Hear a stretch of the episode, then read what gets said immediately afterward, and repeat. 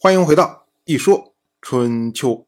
鲁国第十八任国君鲁兴进入在位执政第一年，本年的夏天，天王姬政派出毛国的国君毛卫为鲁兴敕命。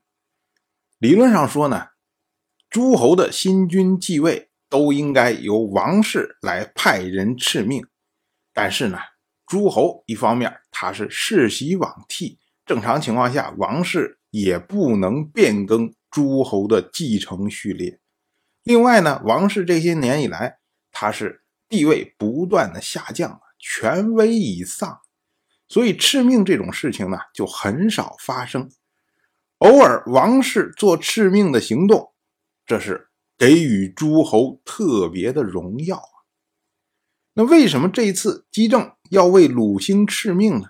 说起来啊，原因还是在鲁国先君鲁申的身上。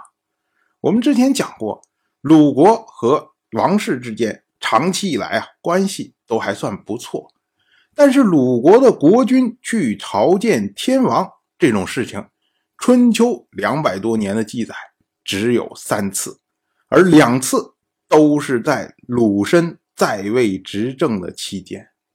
当然了，鲁申也不是。特意去朝见天王，只是因为参加了晋国的活动，然后呢顺便为之。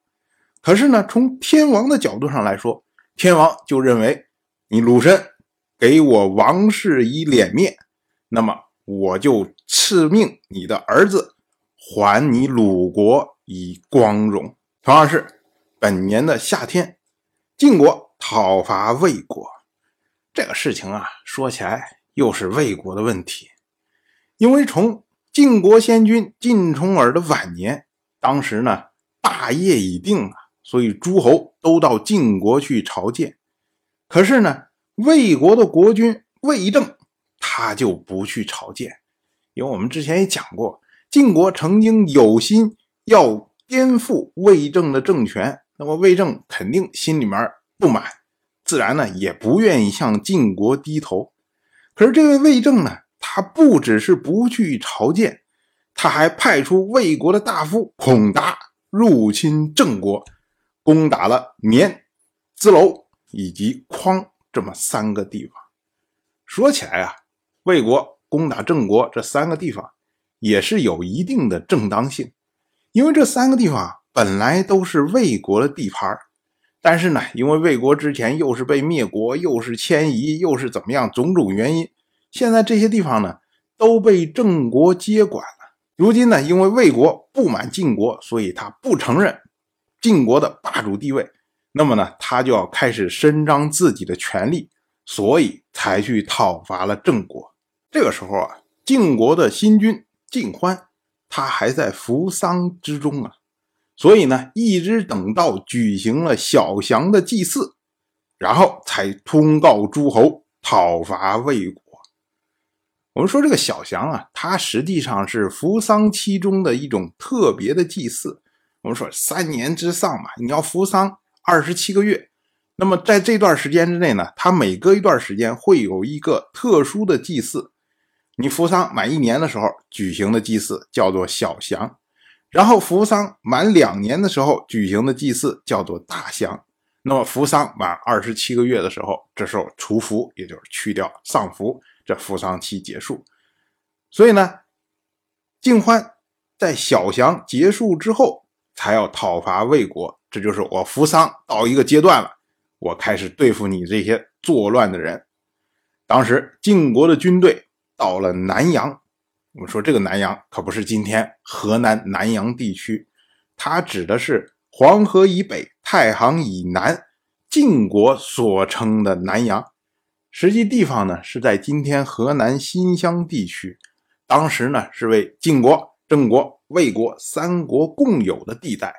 所以晋国的军队到了南阳，其实也就是临近魏国的地方，马上就要开战。这个时候。晋国的中军元帅先且居，他说啊，魏国他不来朝见我们，却去攻打别的国家，这是一个错误。可是呢，我们不去朝见天王，却去攻打魏国，这不是效仿了魏国的错误吗？所以呢，请国君尽欢，您去朝见天王，由我来负责军队作战。于是晋欢就同意了先且居的建议，他在温朝见了天王姬正。当时呢，先且居、虚臣两个人率兵讨伐魏国。到了本年的五月初一，晋军包围了魏国的七邑。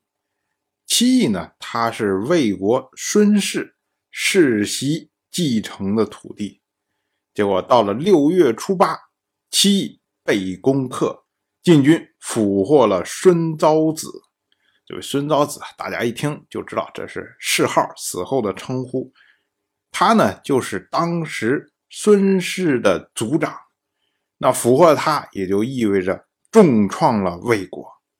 春秋记录这件事情为晋侯伐魏，但是我们知道，晋欢并没有参与具体的讨伐。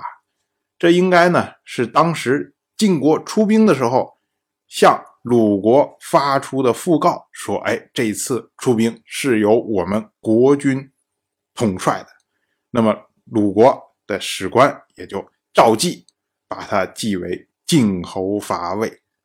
当然，我就这么一说，您就那么一听，感谢您的耐心陪伴。如果您对《一说春秋》这个节目感兴趣的话，请在微信中搜索公众号“一说春秋”，关注我。您不仅能得到《一说春秋》文字版的推送，还可以直接和我互动交流。我在那里等待您的真知灼见。